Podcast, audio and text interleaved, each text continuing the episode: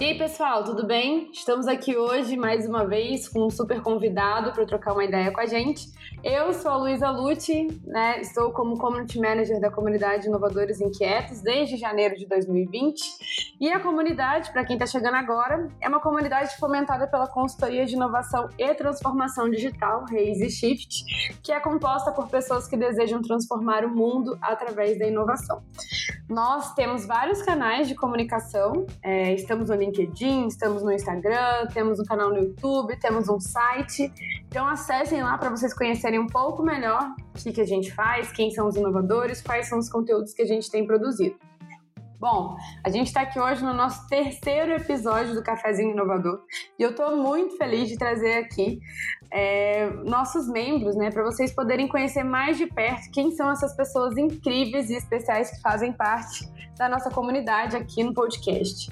E hoje o nosso convidado é um cara super determinado, inspiração não só para aqueles que estão começando, mas que também já estão imersos na vida empreendedora. E ele tem um currículo de experiência de formação invejável. Ele foi consultor-chefe do então Sistema de Consultoria de Títulos Públicos da Selic por três anos. Por sete anos, ele trabalhou na IBM como desenvolvedor de negócios e executivo de contas.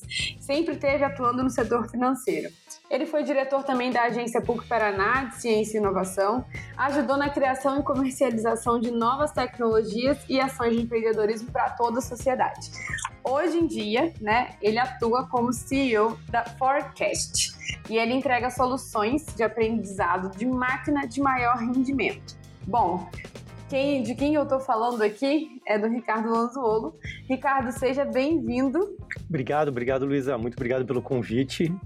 E, enfim, eu acho que vai ser um bate-papo bem legal. Espero poder contribuir com todos, como, como de costume, enfim, que pelo menos a gente possa ajudar os outros, seja em qual momento e seja de qual maneira.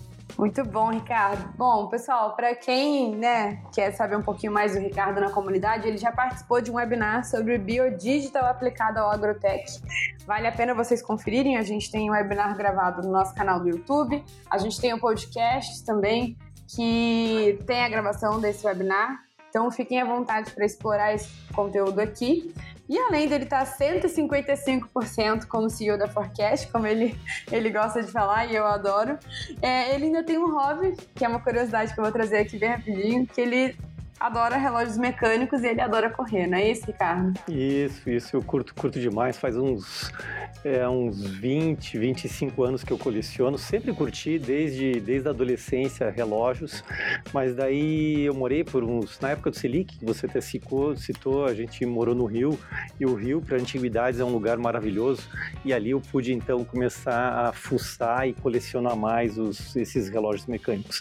Os relógios mecânicos trazem, enfim, um pouco do, do lado da, da procura de duas coisas, principalmente, que é a precisão então, como é que você consegue fazer aquela maquininha é, marcar o tempo de forma correta e mecânico, né? E não com um eletrônico, que daí tornou a coisa mais fácil. Problemas gravitacionais, blá, blá, e tudo aquilo em algo tão pequenininho. Então, tem a maravilha da engenharia e essa busca de, de sempre de, de, de, de precisão né? Porque, lembrando, eles eram utilizados para como ferramentas de navegação, né? então os relógios têm essa, tinham essa missão aí no século XVI, XVII, XVIII, né? XIX e ainda no comecinho do XX. É, e correr, enfim, correr é muito gostoso, né? E praticar esporte é totalmente necessário. Você começa, é óbvio, naquela chatice do começo, mas hoje eu já corro faz uns 5 anos, então Curto, curto, bem gostoso. Muito bom. É, a gente fala muito, né, que o comportamento do inovador inquieto é, é algo que é, é, o diferencial das pessoas, né, dos membros que estão dentro da comunidade. Esse comportamento inquieto, né, de estar tá buscando coisas novas, de ter hobbies, para também ter, ser uma válvula de escape ali, né, de toda essa agitação que a gente vive, né? A maioria dos inovadores são inquietos, então eles não param é bem importante, assim, é um momento de descompressão, né, Ricardo? De repente, para poder também dar uma vazão a toda essa, essa agitação da inquietude né, dos inovadores. É, eu, eu acho que até essa evasão, da forma que você falou, ela, ela procede, ela é bem interessante, mas os, o inquieto eu gosto porque o cara que é realmente inovador, ele, ele não se satisfaz. Não só porque não se satisfaz ele tem o lado da curiosidade, ele vai atrás, ele tem o, o lado daquilo que da crença e ele vai atrás. É, ele vai tomar um monte de não e ele insiste, né? e insiste e insiste. Então, todas essas coisas juntas eu acho que a palavra inquieto ela, ela resume bem.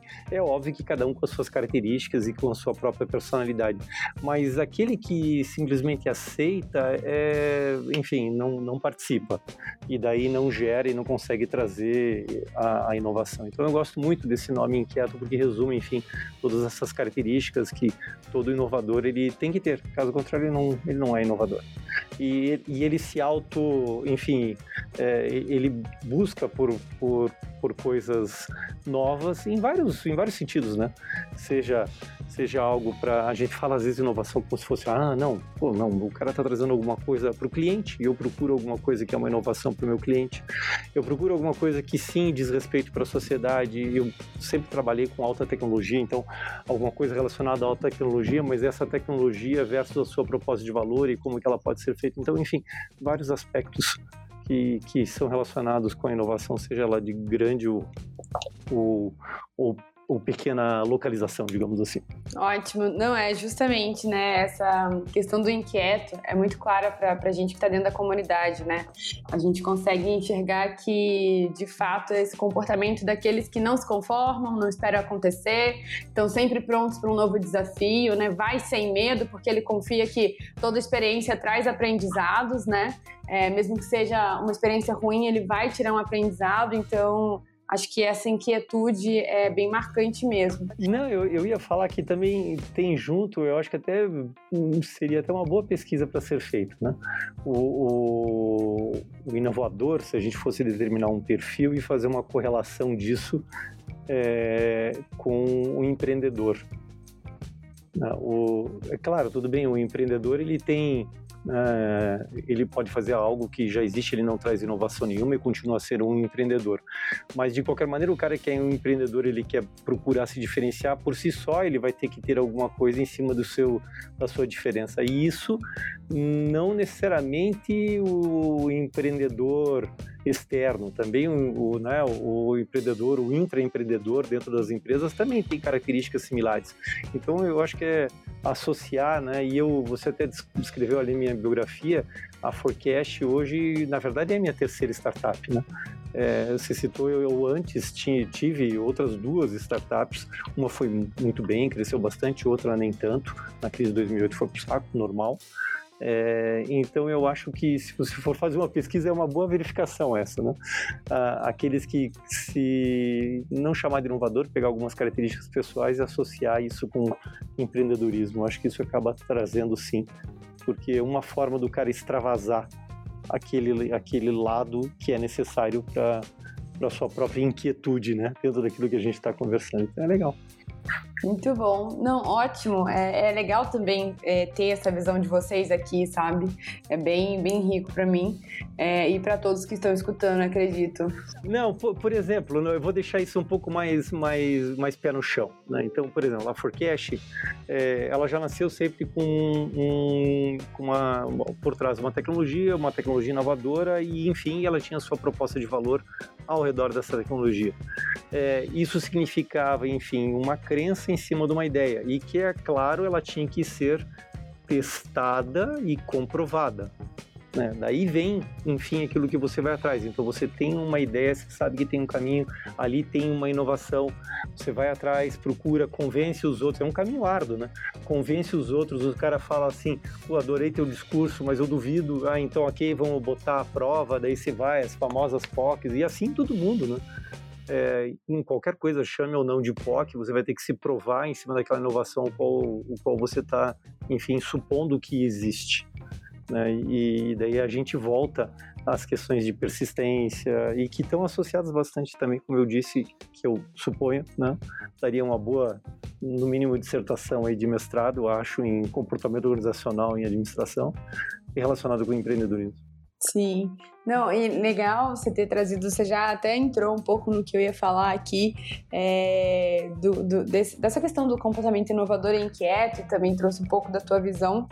Eu queria te perguntar, é, e queria que você compartilhasse né, aqui com a gente que está escutando o podcast, é, se teve algum momento da tua vida, assim, né, alguma situação, né, da tua vida, e seja ela profissional ou pessoal, muitas das vezes elas estão relacionadas, né, é, que você se viu inovador inquieto, que você despertou para isso, né, que você se viu é, desenvolvendo essas habilidades ou que essas habilidades foram afloradas por conta de alguma situação. Você teve algum marco desse na tua vida? Olha, é, é forte a palavra marco na vida e e porque sobre uh, aquilo que a gente está colocando aqui como características do inovador inquieto, você é aquilo. Então você tem na tua vida várias vezes, né? Várias vezes. Então eu vou eu vou colocar a tua pergunta para um, um, uma, num outro aspecto. Ou teve um marco na sua vida que teve algum lance assim que realmente fez uma. Eu vou, eu vou colocar numa. Por algo que aconteceu pessoal, né, e que para mim fez uma grande diferença. Né? Eu sou eu sou filho de imigrantes, né? É, é, meu pai é italiano, minha mãe é libanesa, então aquela família que gosta de deixar os filhos bem debaixo da, das asas, né? Então você pode imaginar que isso significa e eles comerciantes, né, como boa parte dos imigrantes que vieram para esse país, é, e gostam, enfim, de trazer os filhos para o próprio negócio da família e tudo mais, e querem perpetuar aquilo que é, enfim, é natural. Mas eu não achava que aquilo era meu caminho. Então, você veja, eu vou responder a sua, né, sua pergunta sobre um outro aspecto. Quando eu tinha é, 21 anos, o, eu já já estava trabalhando, eu fiz um, fiz um curso rápido de tecnologia em computação e depois estava fazendo já engenharia em paralelo. É, eu sabia que o meu inglês era muito ruim. Né? E, e ao mesmo tempo já estava trabalhando dois anos, já tinha uma grana e falei, puta, eu preciso ir para Inglaterra. Eu acho que a Inglaterra é um lugar legal para eu mochilar, aprender inglês, melhorar, porque isso vai ser importante. Né? E eu tinha trabalhado os dois primeiros anos em um banco, na, aqui de Curitiba, sou de Curitiba. Falei, não, chega, essa história tá boa, eu vou pedir licença, vou pedir demissão, é, e, e vou, vou, vou, arranjar. E daí eu tinha uma facilidade por conta, enfim, de ser filho italiano, você tem cidadania, facilita, né, é mais barato para você poder estudar lá. Daí eu entrei em contato com uma escola lá, eles falaram, não, você pode vir, é, já isso já era janeiro, já tinha começado, mas enfim, tem, tem espaço aqui para você, e era em Liverpool. É, mas daí faltava, apesar da, da idade, né? falava assim, não, olha, eu definitivamente não vou trabalhar com a família, tô, né, vou comprar aqui um, uma passagem e tô indo, vou ficar um tempo. Mas quanto tempo? Não sei, eu tenho passagem de ida. Mas tenho, tenho a grana para passagem de volta. Mas como assim? E daí aqueles escândalos, né? né e até, e, e, enfim, e é natural, acho que todo mundo já passou por isso, você, é, é, você tomar uma decisão ao contrário da sua família, né? Naquela época eu ainda morava com, com os meus pais e, e falava, olha, não, e teve várias, teve uma outra situação também, enfim, que você acaba tomando essas decisões que elas têm rumo, né? Eu acho que todo mundo acaba. Então, se é forte, como a sua pergunta, para mim foi nesse instante, porque quando eu retornei, daí eu já comecei a empreender, você volta cheio de inspirações, ainda jovem, com bastante coragem, né? já conecta, enfim, com outras pessoas e começa, enfim, a fazer uh, os, os, desenvolvimentos daquilo que você acha que é interessante, né? Então, um pouquinho diferente a resposta, acho que daquilo que você imaginava, mas se é para ser um marco, é, esse sim foi esse um outro também, um outro momento um pouco antes, é, são momentos importantes para você descolar, ganhar sua identidade e tocar e tocar pau, entendeu? Uma, foi uma, uma outra situação que foi era exatamente isso que eu esperava, Ricardo, que você trouxesse de fato uma situação e poxa, é, a gente sabe que morar em outro país, né, é, você sair de, de, uma casa, né, onde você é muito prote... não protegido, né, mas que sua família também, né? Mas é, é natural. A gente como pai faz isso e não e é assim. Hoje em dia, hoje em dia tem o grande problema dos, né, os filhos de 35 e 40 anos que não saem da casa dos pais, né? Então, eu tinha 21, né? Eu já tinha saído antes porque eu fui estudar, não estudei em Curitiba, eu estudei fora. Eu já tinha tido essa experiência, mas o fato das relações familiares e você cortar ainda, colocar quando você volta, você não sabe. Então, enfim, isso na minha família era algo que, enfim, era, era, era muito forte, ainda mais nas expectativas de continuidade. É, e você volta com uma outra visão de mundo também, né? Você enxerga milhões de possibilidades, né? Vou uma moto aqui. Você enxerga milhões de possibilidades, né? Que foi o que você falou, você estava com a cabeça lá para pra ter insights mesmo, né? Mesmo que inconscientemente, né? Mesmo que inconsciente, você com certeza teve ali a sua primeira, talvez não a primeira, mas é, um, uma grande atitude aí inquieta, né, na tua vida. É, pois é, pois é. Então pode, pode parecer bobagem para os outros, mas enfim, cada um tem, tem o seu. Era para mim essa e como eu citei uma outra, eram coisas importantes com relação a um, um caminho mais de formação de identidade e dependência. Né? Muito bacana. E muito bacana também saber um pouquinho mais da sua história, viu? É, saber que você é filho de, de imigrante italiano e libanês, né? É, nessa, para você, você ter uma ideia, nessa, isso foi. É, a gente criou então uma empresa baseada em engenharia de software, que minha formação era muito forte em engenharia de software, junto com outro cara que se formou comigo. A gente ficou literalmente pastando por três anos né, e sobre alguns encantos de sereia, até que achou o caminho que era legal, o negócio cresceu ao redor em cima de produtos que a gente criou, cresceu, depois nós fomos comprados por uma empresa de capital aberto, é, vendemos 51%, ainda continuei com o diretor, eu e mais meu sócio com 49%, e isso puta, durou uns 11 anos, quando daí eu falei, não, chega, tá bom, vou mudar, e daí eu entrei no Selic, que você citou entendeu? Então, você veja que interessante. Então, essa história, ela, ela resultou em algo que foi uma formação bem interessante. Chegou, fomos uma empresa de, de um, um não enorme, mas enfim, cresceu e como gerador de tecnologia foi bastante interessante. E, e daí foi quando eu saí e fui para o Selic que você citou e eu citei o Rio.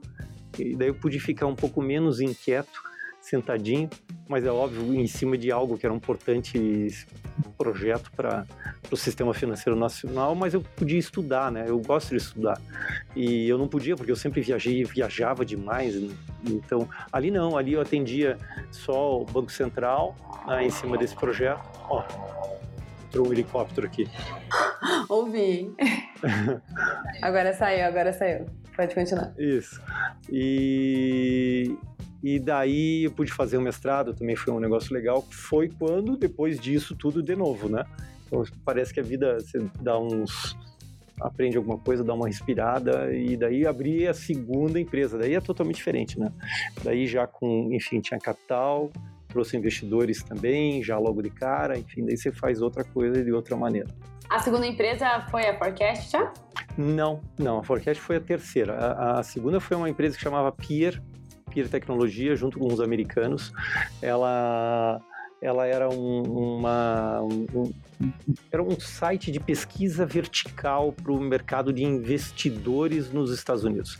Então, os Estados Unidos têm um mercado de capital aberto, então ele, ele fazia uma, uma busca, a gente chamava de radar, uma busca de informações relacionadas ao mercado de capital aberto, seja, empresas, seus produtos, sócios e a rede entre eles. Então, a gente conectava todos os links entre eles e fazia uma pesquisa profunda, fazia um grafo de descrição profunda. E, e daí a pessoa entrava, estilo né, uma, uma pesquisa estilo Google, mas ela navegava pelo grafo. E esse grafo, a cada duas horas, era realimentado. E em paralelo tinha uma rede social disso, que era para fomentar a parte de monetização. Que, que era o, o, fomento das small caps. Daí tinha as grandes e as small caps. E como se fosse um, um instrumento para relação com investidores e era onde vinha vinha a grana. E era mercado, era mercado de capitais, a gente se autofinanciava, já tinha já tinha nós éramos uma das small caps. E daí na crise de 2008 é, acabou a grana, né? Você não tinha mais como se autofinanciar, ninguém botava mais grana e secou o dinheiro que a gente tinha também tinha, foi pro saco. Era um projeto bem legal, mas enfim, não tinha mais como rodar. É, tava te preparando para algo maior, né, Ricardo? É, pois é, pois é. Daí foi, foi legal, isso acabou na crise lá de 2008. Ah, e daí eu entrei na, na, IBM, que você também citou. Puta, foi outra coisa muito legal, que você não tem como ser você mesmo. Eu lembro uma vez, teve um executivo que chegou da IBM, um americano muito legal, e ele fazia como um papel pessoal, não tinha nada a ver com a missão dele, mas ele pegava alguns dos, né, enfim, alguns das pessoas da IBM que ele achava interessante para fazer uma entrevista e depois traçar alguns passos dentro da própria empresa, que, né, e a IBM é uma puta empresa muito legal. Daí ele fez a entrevista comigo e falou assim, pô, Ricardo, mas você nessa história todo empreendedor, como é que você, né, isso não combina com aquilo que tem aqui dentro? Eu falava, não, tem, porque eu tenho um grau de liberdade, entre aspas, em cima das ideias daquilo que você gera e que você pode fazer. E, e que para mim, enfim, era aquilo que eu podia, é óbvio, dentro das limitações que uma grande empresa como a IBM exigia, mas eu, eu alimentava essa ação, né? É, acabei saindo por questões pessoais, enfim, porque é, São Paulo e o momento meu com, com as minhas filhas não, não valia a pena.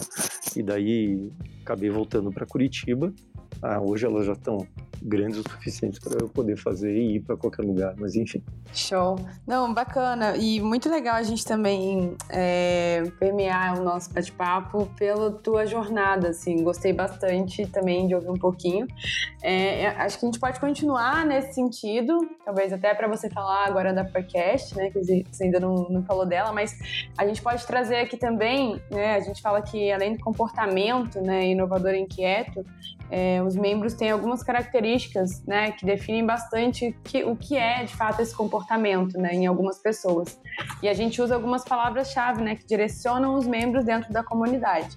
É, as suas principais palavras-chave, e aí que você é, já falou algumas vezes né, com, com a gente dentro da comunidade, são ousadia e honestidade, não é isso? Eu queria, eu queria que a gente agora batesse um papo e aí pode falar da Forecast, a gente pode continuar é, falando um pouquinho da tua trajetória, mas que a gente trouxesse essas, essas características também. Não, legal, legal. Você, é, eu, eu coloquei. Primeiro eu vou falar um pouquinho sobre honestidade. A ousadia está tá bem vinculada, enfim, a tudo aquilo que eu já até contei um pouco na história, mas é, honestidade, que isso não é nenhuma virtude, né? Deveria ser um. Mas, mas ele acaba sendo um princípio que você guia em, em todos os relacionamentos, né? Então, quando você tem, eh, eu vou colocar também a palavra transparência, ética, né, tudo ao redor de, desse maior aí. Então, se você der um double clique, você acaba abrindo esse tipo de coisa. Então, quando eu vou citar dois exemplos, né? O exemplo quando você está numa empresa, né, e você tem relacionamento com outras pessoas, uh, a primeira empresa e, e, também as outras que a gente teve, é, no Brasil é famoso, né? Esses problemas por, problemas trabalhistas que as empresas têm. Algumas pessoas que são mal intencionadas que entram, outros não. Outros são os realmente os empresários que fazem sacanagem, enfim. Quando você tem um relacionamento aberto, transparente, você percebe também a honestidade do outro lado. Você fala, olha, não gostei, o cara, o cara também tem liberdade de voltar para falar para você. Então você passa a ter uma relação de transparência. Né? E a, eu, eu gosto de uma frase que não é minha, é da minha mulher. Ela fala, é melhor avermelhar de início do que amarelar depois, né? Então...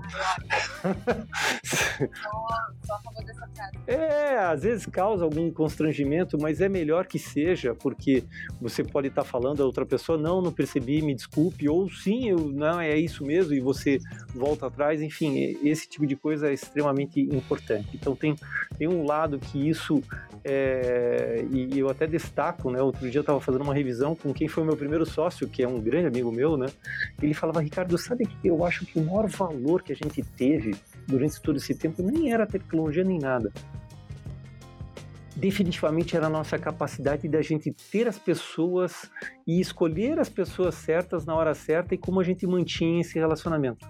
E isso construiu todo o resto, porque se a gente não tivesse, não faria.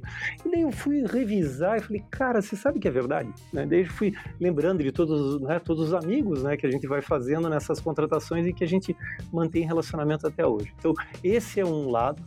E, e, tem um outro lado, né? E, e eu até fiz questão e falei para você, vou colocar aqui o vendedor, né? Então, esse aqui é o meu vendedor, né? Eu, eu sempre fui um cara de vendas, né? Alta tecnologia, mas venda, né? E, e o vendedor que mantém relação com o seu cliente, se ele não é honesto, no máximo ele vai vender uma vez, né? É, e e eu tive, né, e você citou, eu, tinha, eu era cliente de executivo de grandes contas dentro da IBM, e você, né, e você era, eu tinha uma grande conta e sempre outra, mas enfim, grandes contas, né, responsável daí então, enfim, junto com outros colegas, mas para um faturamento grande. Mas quando você é executivo de conta, você não tem só a responsabilidade da venda junto com os demais, com os outros vendedores, mas no ongoing, né? Na, tudo aquilo que está acontecendo. É, e, e, eu cito um, um, exemplo, né? no meu primeiro trimestre na IBM, é, eu mesmo comecei com, com menos um milhão em cima da minha cota. E o cara fala, porra, mas por que começou com menos um milhão na sua cota? Porque eu achei um erro que um vendedor tinha feito no semestre anterior né? Então já existiam, existem esses contratos, são contratos corporativos e realmente complexos. E no semestre anterior, né, um determinado vendedor, sem má fé alguma, ele vendeu um produto, tanto que o próprio, né, o próprio cliente meu, que era um grande banco, fez a compra, né? Eles compraram aquele produto que rendeu essa renda de um milhão, né? E, e, e chegou para mim no começo, daí um, eles precisavam aumentar lá mais ou menos uns 30% daquele produto. Eu falei, ah, a gente tá precisando de mais, 30%. Eu falei, ah, não, legal, vou dar uma olhada. E eu achei muito estranho que aquele contrato corporativo que já existia, que já tinham pago, não tivesse aquele produto daquela, né, daquele produto. Eu achei estranho. E comecei a fuçar, fuçar, fuçar, fuçar e, e, acabei achando o produto, na verdade, escondido dentro de um combo. Então é como, então você tinha o, né, o do produto e aquele combo tinha mais outros três produtos e aquele que eles estavam com, comprando estava escondido dentro do combo. Então, é, e, e daí o que que aconteceu? a gente teve que devolver um cheque para o cliente da venda anterior. E, entendeu? Então eu comecei com esse um milhão a menos. Mas tinha que ser, né? e a IBM é extremamente honesta, não está aqui o cheque, devolvendo o seu dinheiro. Né? É... E assim começa o relacionamento com o cliente. E ele percebe que, na verdade, você está fazendo a coisa correta, não vai vender aquilo que ele não precisa, tem que entender ele um monte e vai falar: olha, eu entendo que tem esse caminho, mas observe isso, isso, isso, isso, aquilo no teu caso. E, e é uma relação honesta. E acaba isso fazendo com que você traga mais venda entendeu? Então é óbvio, você não está vendendo uma commodity, eu nunca vendi commodity, e eu aprendi que, que isso, é, que é uma característica pessoal e não que você faz para querer vender mais, acaba trazendo que você venda mais. Tá? A ponto de, quando eu sair desse, desse meu cliente, o, o cara destacar esse tipo de coisa. Não, é porque é uma, uma relação de confiança que a gente poderia fazer em cima daquilo que era feito, da, da, das vendas que poderiam ser feitas e das construções e dos projetos que. Então, por isso que eu destaquei honestidade, só por essa razão. Né? Que às vezes você pode não associar, mas ela traz sim é, essa relação mais forte junto com aquilo que você quer construir seja dentro da empresa, seja como vendedor. Muito bom. E realmente, né, a gente trouxe a, a outra característica aqui, ousadia, e você até comentou que realmente, né, em todas as suas falas anteriores, de fato, a ousadia ficou bem destacada, né? É, essa, essa, acho que a ousadia está muito relacionada à inquietude também, né? A inquietação é, desperta esse lado mais ousado das pessoas. Você, vê, você enxerga isso também? Claro, se, e, e, enfim, se você não for ousado, você não, você não bota a teste a tua, vamos dizer, a tua própria hipótese em cima daquilo que é a sua inovação, seja ela maior ou menor. E se ela fica só contigo, não vai servir para nada, né? É, então você tem que ser ousado, você tem que é, convencer o sujeito que você tem razão, receber um não, procurar uma alternativa. É, então, enfim, eu, por exemplo, a gente, nós somos uma. Eu tô agora, eu posso citar um exemplo, sem citar nomes. A gente participou de uma, de uma competição, né, nós, junto a uma grande rede de varejos, é, e nessa competição nós ganhamos, nós tivemos o, melhor, o melhor resultado técnico, então nós conseguimos. A gente tem um produto que é um credit score, né? Depois eu falo um pouquinho mais sobre a Forecast. É, e a gente tinha, então, por conta da nossa tecnologia, um reconhecimento maior de inadimplência. E o cliente reconheceu isso. E depois ele chegou e falou: Olha, a gente não vai continuar com vocês. Eu falei: Pô, como assim, né? Algum, algum problema no preço? Não, não é nem o preço. É porque, enfim, nós temos um lado né, da né, a gente tem uma diretoria muito conservadora, ela acha que no ano que vem é, vai ter um vai ter problemas nesse país assim assim assim assado. E daí é melhor a gente ficar com aquilo que a gente já tem. Enfim decisão bem conservadora. É é. E, mas eu não eu falei ok você guarda isso né, na hora quando você, você tem que segurar. E depois planejar e ser ousado Daí eu falei, cara, não, eu tenho que voltar. Daí eu entrei em contato, olha, você faz isso, você me testa dessa maneira, faça um teste AB, eu vou comprar prova ao contrário, eu mantenho ele em, em um tempo, eu mantenho isso dessa maneira, veja que você ainda vai ter essas, essas e outras, outras situações. É, enfim, é, tive que bater na porta do escalar dois níveis, né? Para bater na porta para tentar fazer essa justificativa, podia tomar a porta na cara, Tava até esperando por isso. O cara falou: não, ok, vamos ter uma conversa. Vai ser depois da manhã. então, pelo menos me abriu a porta para eu tentar resgatar de alguma maneira. Difícil, eu acho que não vai ser fácil, né? Porque, enfim, quando ainda mais uma decisão dessa colegiada com a diretoria, é, imagina. Né? Os caras querem andar para frente, mais que entendo, mas eu tenho que tentar. Exatamente. Não, eu gostei do exemplo que você trouxe. É, é, bom também a gente trazer essas situações porque torna né, essas características um pouco mais tangíveis, né? Às vezes a gente só fala elas e as pessoas não entendem a aplicação de fato real, né? Assim. É, exatamente, exatamente. Do que é ser honesto, né? Igual foi até pegando o gancho que você falou, honestidade não devia ser uma virtude, assim, né? algo devia ser algo natural do ser humano, né? Isso não devia ser destacado. Honestidade devia ser algo natural, né? Que não merecesse destaque, mas enfim, né? É, Ricardo, tô bem feliz, viu, com o nosso bate-papo aqui. Rendeu bastante e superou minhas expectativas, de verdade. Gostei muito que você trouxe situações da tua vida é, para a gente permear aqui todos os pontos que a gente tinha é, já conversado né, anteriormente. E eu queria agradecer você pela participação, né, pelo teu envolvimento aqui na comunidade também. É, queria saber se você tem algumas indicações para fazer para os nossos ouvintes aqui relacionadas a conteúdos, livros, link, podcast, algum conselho, né? Acho que vale uma indicação aí, uma, um compartilhamento mesmo, né? Sim, sim. É, é você, você sabe que é, você tinha até pedido, né, né? Todo mundo sabe, a gente faz uma preparação. Fala, ah, Ricardo, veja lá o que. que e, e, realmente, eu tô 155%. Cara, a minha vida, assim, hoje eu acordo às às seis e meia, antes eu acordava às seis, agora tô ganhando meia hora aí com a e vai, né? Puta, vai, até umas sete e meia, oito horas, vai, né? E daí ali você desliga a janta, né, toma um banho, assiste um filminho para extravasar, botar, né, colocar ali a, a, o pé na terra para você extravasar um pouquinho para começar no dia seguinte. Então até faz um tempinho, né? Mas nas minhas últimas férias, que eu não me lembro quando foi, eu até trouxe aqui, é, eu gosto muito de, de ler sobre história. História. É, tem esse lado da, das pessoas e entender um pouquinho do passado, né? E o último que eu li, foi até um presente que eu, que eu ganhei, é esse livro aqui, ó a história da riqueza do Brasil, ele traz bastante história, entende um pouquinho, a gente passa a entender um tanto da formação do, do próprio brasileiro, das instituições, aquilo que aconteceu no passado, e para a gente né, aprender um pouquinho e entender um pouquinho do nosso presente. Então, esse, todos os vários, eu, eu li uma porrada desses livros de história, mas esse aqui não é muito famoso e, e eu gosto. Quem gosta também dessa. Né? E, e, tem um famosíssimo, quem não leu ainda tá perdendo tempo, porque isso aqui, puta, eu já, minhas filhas já estão lendo, e né, esses do Harari, né, do, esse livro aqui, puta, esse livro aqui é espetacular, assim como o número 2 dele é muito bom. Aqui a gente entende mais do, do ser humano, né, do nós, nós animais né, com pensantes e dominantes na, nessa na, na Terra. Então esse aqui é uma breve história da humanidade, Sapiens. Então coloca, coloca o, o Homo sapiens. Isso aqui foi um best-seller, né?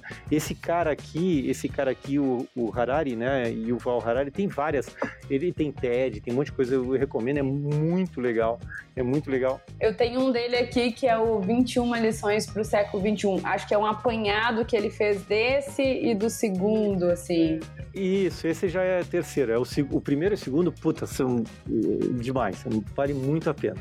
Vale muito a pena. Então, é, ele mesmo, por exemplo, ele ele ele é de ele eu não vou chamar ele de um religioso como um judeu, né? Ele é, ele é de Israel, mas ele mesmo destrói todas as religiões, não só a própria, mas você destrói, destrói todas as religiões, né? Você vai entendendo, enfim, a formação das coisas e tudo mais. Então ele é ele é um crítico, enfim, um antropólogo, né? É muito crítico e a gente vai entendendo várias coisas de, da gente mesmo. Né? Então isso é muito legal. Ai, adorei as indicações, fez super sentido. Acho que para o momento também que a gente está, né, de se reconhecer, é, todo esse momento global aí trouxe essa oportunidade, né? É, bom, estamos chegando ao final, senão também o pessoal não escuta, né, o podcast inteiro, fica muito grande.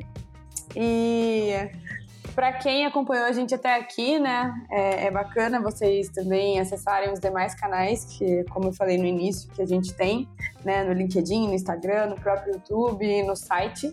Vale a pena vocês acessarem os conteúdos que estão sendo gerados, né, compartilharem conteúdos com a gente também. É, estamos abertos para isso. E em breve a gente vai ter mais episódios aqui, a gente vai ter mais webinars, mais encontros e fiquem à vontade para estarem acompanhando tudo junto com a gente. Ricardo, mais uma vez, obrigada. Eu, eu que agradeço novamente e sempre estou à disposição. Obrigado, Luísa. Obrigado, pessoal. Até mais.